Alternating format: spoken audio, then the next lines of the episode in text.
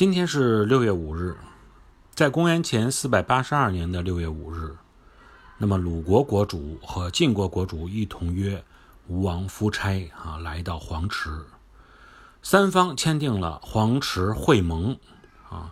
吴王非常高兴，觉得自己也算是一个霸主了。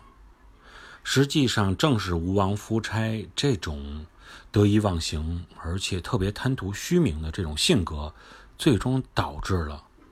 被越王所杀。